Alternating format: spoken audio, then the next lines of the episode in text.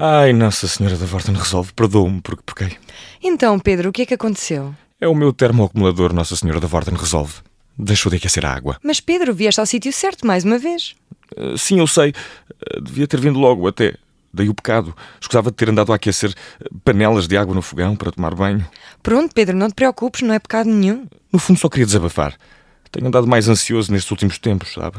É o trabalho, perdi a carteira no outro dia, tinha lá 50 euros. Tratei mal um amigo meu. O ruído do, do, do remo. Sabes, Pedro, eu não quero. Eu nisso não te posso ajudar.